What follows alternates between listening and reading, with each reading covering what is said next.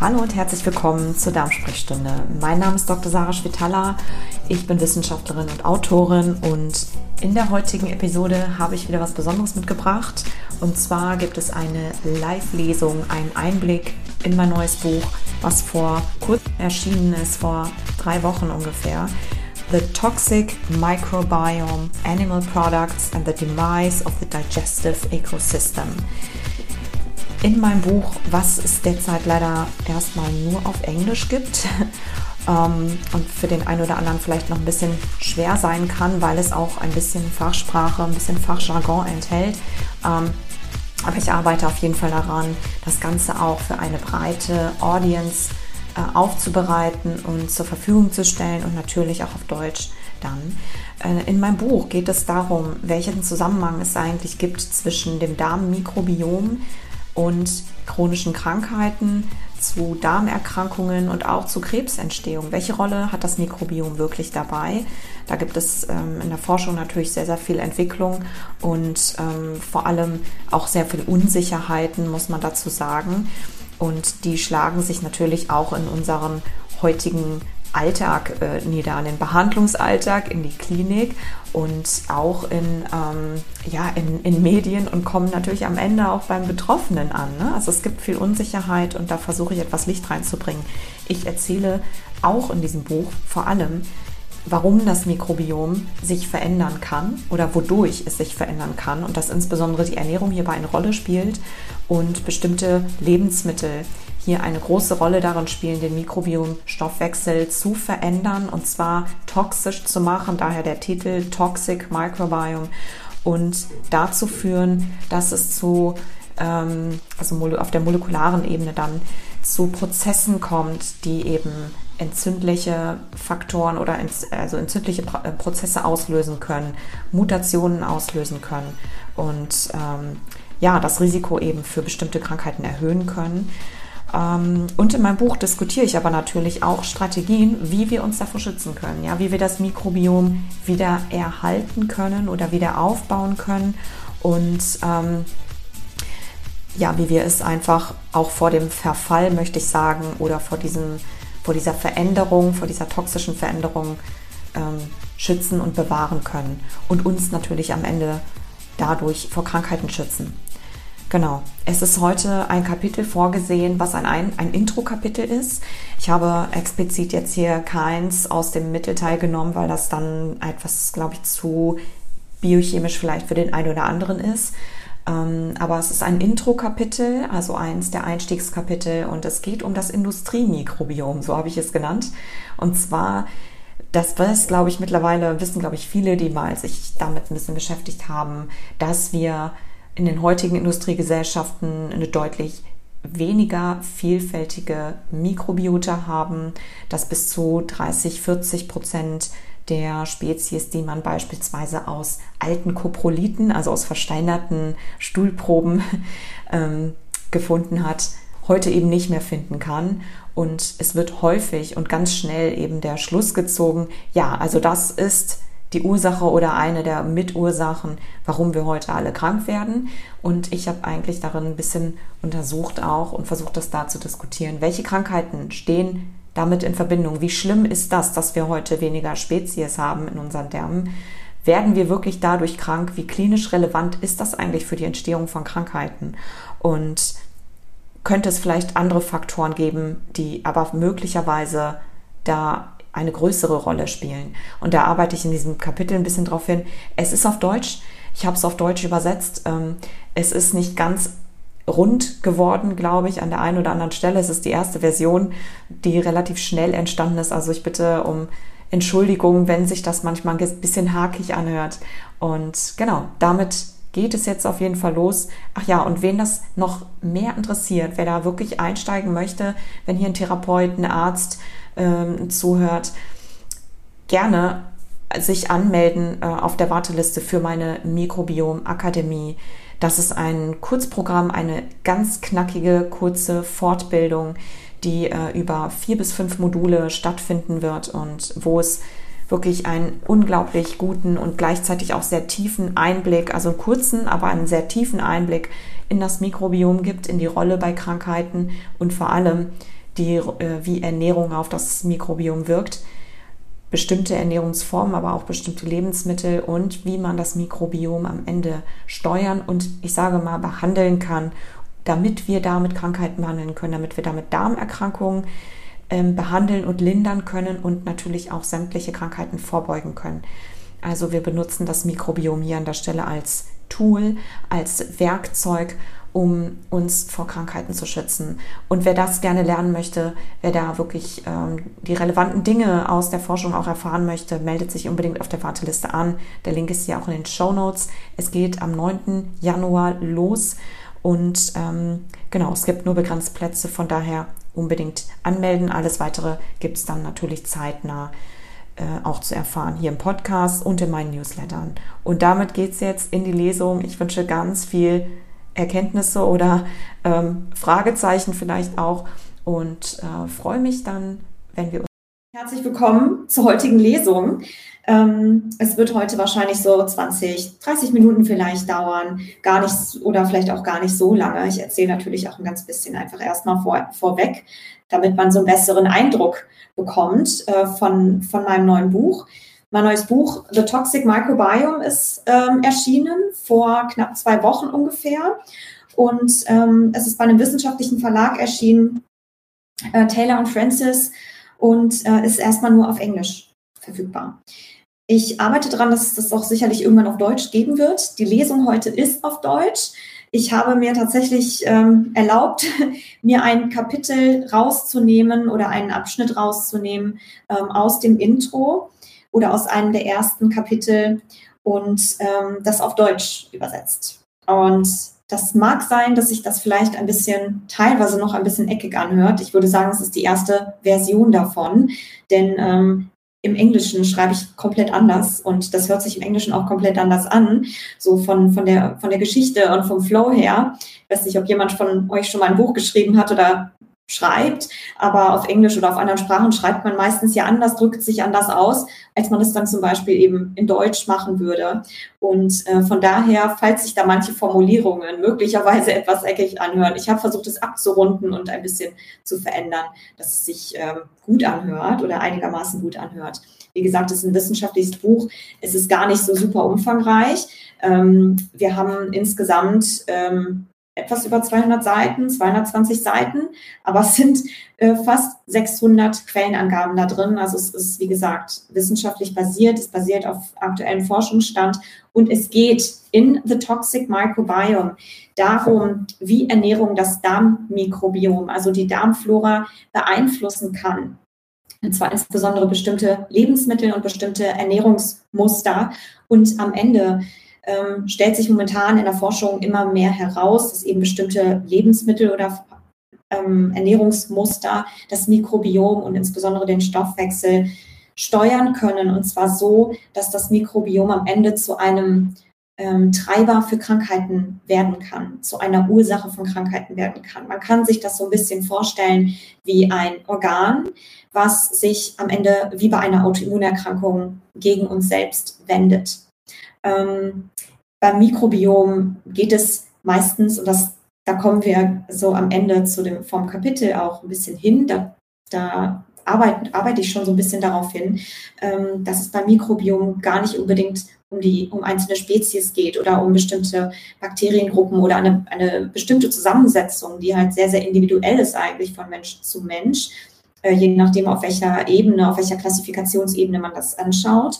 Ähm, und dass es sehr, sehr viel Verwirrung auch in der Forschung eben darüber gibt, weil es sehr inkonsistente Ergebnisse sind. Und was ich aus diesem Buch hier oder in diesem Buch hier ähm, herausarbeite, ist eigentlich etwas, was sehr, sehr relevant, insbesondere in der Diagnostik irgendwann mal werden kann und werden wird und bisher leider nur in der Forschung äh, noch dabei ist, überhaupt etabliert zu werden, ähm, und zwar die Stoffwechselprodukte, ja, die, ähm, die ähm, Detektion dieser Stoff, des Stoffwechsels, also von dem, was die Mikrobiota eigentlich tun und wie man das Ganze nutzen kann, wie man auch ein toxisches, ein giftiges, sich gegen uns selbst wendendes sozusagen Mikrobiom nutzen kann, um damit am Ende Krankheiten zu detektieren, früher zu detektieren, also sozusagen zu prognostizieren sogar ähm, noch bevor sie wirklich als klinisch manifest im Körper ähm, ja, eine Diagnose oder der Mensch eine Diagnose erfährt, äh, man das ablesen kann. Ja, anhand von Blutprofilen zum Beispiel, indem man eben diese Stoffwechselprodukte misst. Darum geht es und es geht eben darum zu erkennen oder eigentlich zu verstehen, wie, was passiert da genau im Körper. Und das bearbeite ich in diesem Buch. Und zwar wird das Ganze natürlich nicht einfach so passieren und das Mikrobiom verändert sich nicht einfach so, sondern es, es verändert sich dann, wenn wir es dazu bringen, dass es sich verändert. Und der größte ähm, ich sag mal, Modulator, also der größte Faktor, um das Mikrobiom zu verändern, ist unsere Ernährung. Damit, das ist die größte, die größte Stellschraube.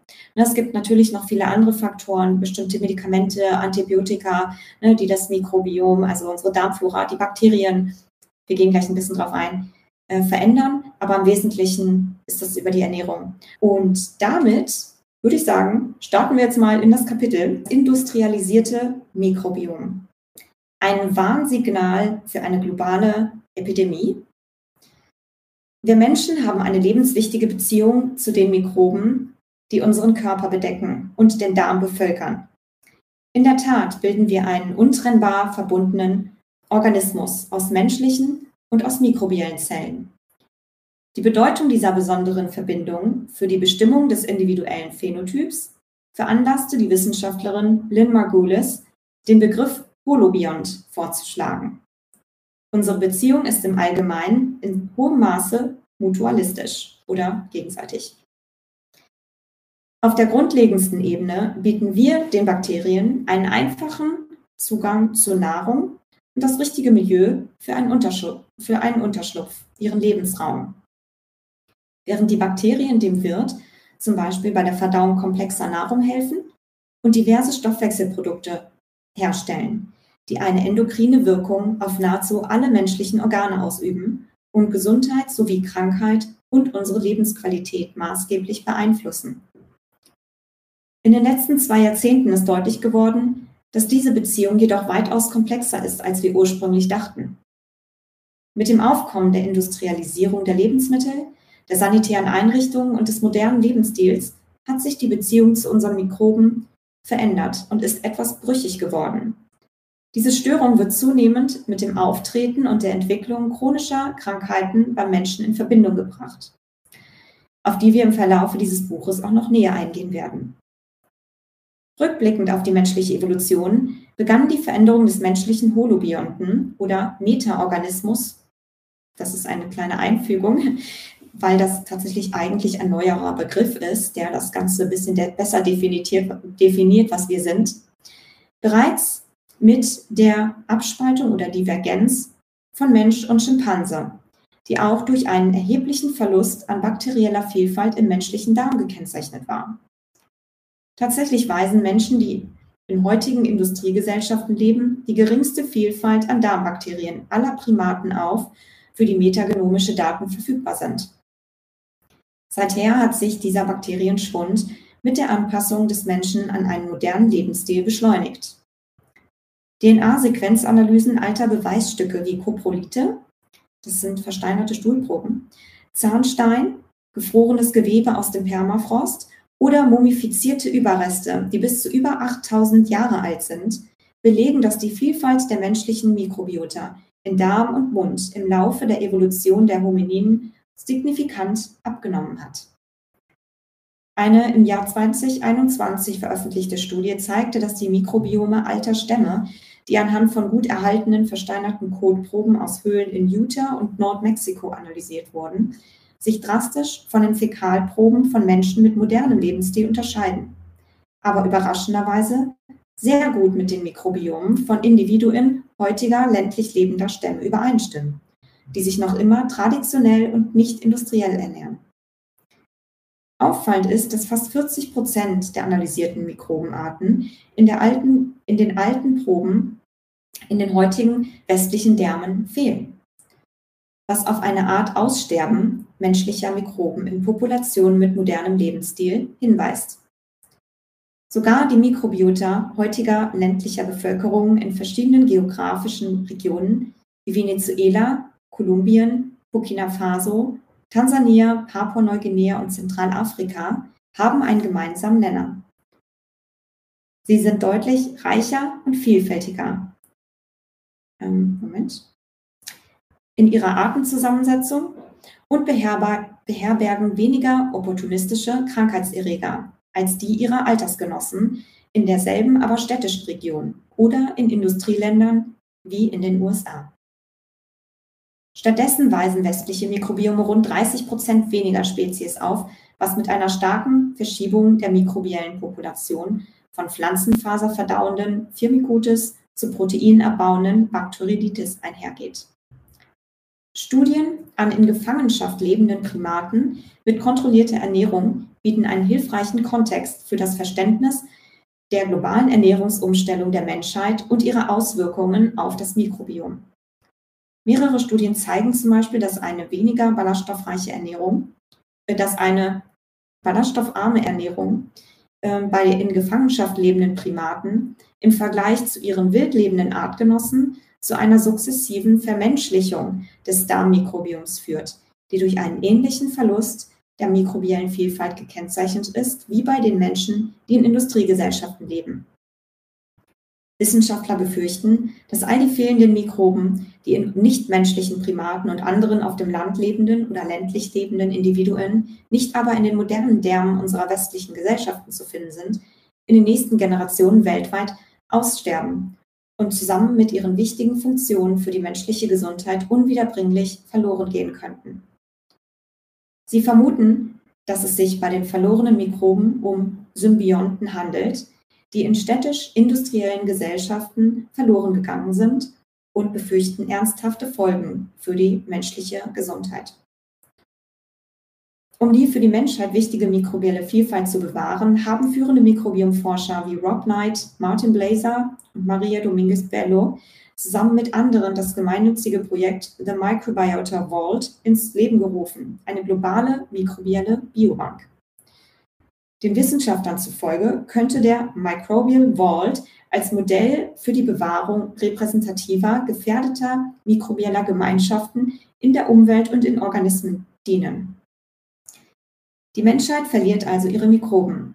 Aber ist das wirklich wichtig oder ist es schlimm für den Menschen? Mikrobiomforscher sind besorgt über die Erosion des menschlichen Mikrobioms in westlichen Gesellschaften aufgrund der raschen Modernisierung des Lebensstils, des übermäßigen Einsatzes von Antibiotika, übertriebener Hygienemaßnahmen, medizinischer Praktiken und Ernährungsumstellungen. Sie stellen die Hypothese auf, dass Individuen in der industriellen Welt möglicherweise eine mikrobielle Gemeinschaft beherbergen, die zwar mit unserer Umwelt kompatibel ist, aber nicht mehr mit unserer menschlichen Biologie übereinstimmt. Die Forscher, die Forscher, äh, die Forschung legt einen direkten Zusammenhang zwischen einem schrumpfenden Mikrobiom bzw. Mikrobiota und dem Auftreten moderner menschlicher Plagen nahe, darunter Autoimmunerkrankungen, Asthma, Typ 2 Diabetes, Herzerkrankungen, Fettleibigkeit und Krebs. Die führenden Mikrobiomexperten Rob Knight äh, oder Martin Blazer fragen sich, sind all diese verschiedenen Krankheiten unabhängig voneinander oder gibt es einen gemeinsamen zugrunde liegenden Faktor? Wir glauben, dass Veränderungen in der menschlichen Mikrobiota, die mit der Industrialisierung einhergehen, der zugrunde liegende Faktor sein könnte. Diese Veränderungen gehen mit einem Verlust unseres mikrobiellen Erbes einher, dem wir über Millionen von Jahren der Evolution ausgesetzt waren. Die starke Korrelation zwischen dem Verlust von Mikroorganismen und dem Auftreten nicht übertragbarer Krankheiten in den westlichen Ländern wurde von Wissenschaftlern in einem Workshop der angesehenen National Academy of Science im Jahr 2019 sogar als globale Krise der mikrobiellen Biodiversität bezeichnet. Das Labor von Erika und Justin Sonnenburg schlägt den Begriff Mikrobiota-Insuffizienz-Syndrom vor, um den Verlust der mikrobiellen Vielfalt und damit verbundenen Funktionen zu beschreiben, die für die Erhaltung der menschlichen Gesundheit unerlässlich sind. Das Bewusstsein für die Hypothese der fehlenden Mikroben wurde ursprünglich von Martin Blazer in seinem gleichnamigen Buch geschaffen. Er prangerte den, den allgegenwärtigen unangemessenen Ansatz von Antibiotika an der zu einer langfristigen Störung des mikrobiellen Ökosystems äh, an, der zu einer langfristigen Störung des mikrobiellen Ökosystems in unserem Darm führt. Antibiotika wirken nicht nur auf pathogene Bakterien, die Infektionen verursachen, sondern beeinträchtigen genauso auch die ansässige Darmmikrobiota, unsere guten Bakterien. Er warnte vor einem antibiotischen Winter, in dem antimikrobielle Resistenzen und Krankheiten in der, in der Gesellschaft oder in der Zukunft unserer Gesellschaft vorherrschen könnten. Tatsächlich belegen epidemiologische Studien, dass die Einnahme von Antibiotika in jungen Jahren die mikrobielle Gemeinschaft im Darm umfassend stört und die Wahrscheinlichkeit erhöht, dass Kinder später im Leben an Asthma leiden. Es wird auch beobachtet, dass es Monate oder sogar Jahre dauern kann, bis sich eine durch Antibiotika gestörte Mikrobiomgesellschaft wieder erholt, wenn überhaupt. In präklinischen Studien, nicht beim Menschen, wurde festgestellt, dass mit Antibiotika behandelte Labortiere zu Colitis ulcerosa, Typ 1 Diabetes, Adipositas oder Schuppenflechte neigen. Die Störung durch Antibiotika führt zu einer Verschiebung des Mikrobioms in, eine anderen, in einen anderen stabilen Zustand. Die volle Konsequenz dessen ist noch unklar, geben die Forscher zu bedenken. In einer Bevölkerungsstudie aus dem Jahr 2016 wurde eine Lebensstil- und ernährungsbedingte, ähm, ein lebensstilbedingter Abbau der Mikrobiota innerhalb einer Bevölkerung derselben geografischen Region als ein Schlüsselfaktor identifiziert, die mit einer höheren Rate der Autoimmunerkrankung Typ 1 Diabetes assoziiert ist, die bei finnischen und estnischen Stadtkindern im Vergleich zu weniger urbanisierten russischen Kindern beobachtet wurde. Alex Kostic, Assistenzprofessor an der Harvard Medical School und einer der Studienautoren, weist darauf hin, wir waren in der Lage, spezifische mikrobielle Produkte zu identifizieren, von denen wir glauben, dass sie eine angemessene Immunbildung im frühen Leben behindern könnten. Dies könnte später zu einer höheren Inzidenz nicht nur von Typ 1 Diabetes, sondern auch von anderen Autoimmun- und allergischen Erkrankungen führen. Ein geringer Reichtum der Mikrobiota wird auch mit einer immunologischen Auffälligkeit, Anfälligkeit für Entzündungen und chronische Krankheiten in Verbindung gebracht. So wurde beispielsweise anhand von Daten von mehr als 70.000 Patienten mit Typ-2-Diabetes und Adipositas in mehreren großen Studien gezeigt, dass ein Verlust an mikrobieller Vielfalt mit einem deutlich erhöhten Infektionsrisiko zumindest korreliert. Außerdem weisen Säuglinge, die per Kaiserschnitt entbunden wurden und bei denen es in den ersten Lebensjahren zu Problemen bei der Besiedlung eines vielfältigen Mikrobioms kommen kann oder Mikrobiota kommen kann, eine schwächere Immunreaktion auf, als vaginal entbundene Babys. Im späteren Leben leiden sie häufiger an Allergien, Asthma und Durchfall. Eine Sekunde, ich muss kurz, ich habe hier gerade ein kleines Akkuproblem, Sekunde. Jetzt müsste es wieder gehen. Sorry.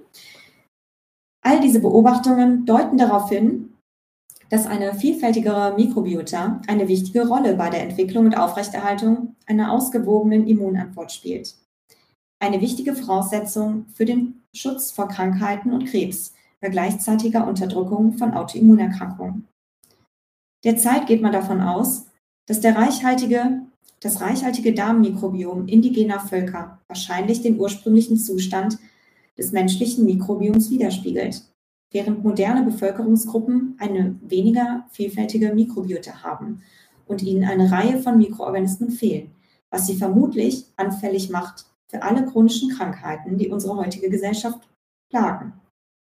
Ermutigt durch eine Vielzahl von korrelativen Belegen, die den Zusammenhang zwischen fehlenden Mikroben und modernen Krankheiten aufzeigen wollen, scheint aber eine größere Vielfalt der Mikrobiota ähm, oder zumindest scheint eine größere Vielfalt der Mikrobiota allgemein als gesundheitsfördernd anerkannt zu sein. Umgekehrt wird die Hypothese des Diversitätsverlustes aber dadurch in Frage gestellt, dass es in diversen Studien auch keine signifikanten Unterschiede in der mikrobiellen Gesamtdiversität und Zusammensetzung in Verbindung mit einem Krankheitszustand nachgewiesen oder festgestellt werden konnten. So wurden beispielsweise bei Darmkrebs entweder gar keine oder sogar eine reproduzierbar höhere Mikrobiota-Vielfalt und Reichtum bei Patienten als bei Kontrollpersonen festgestellt.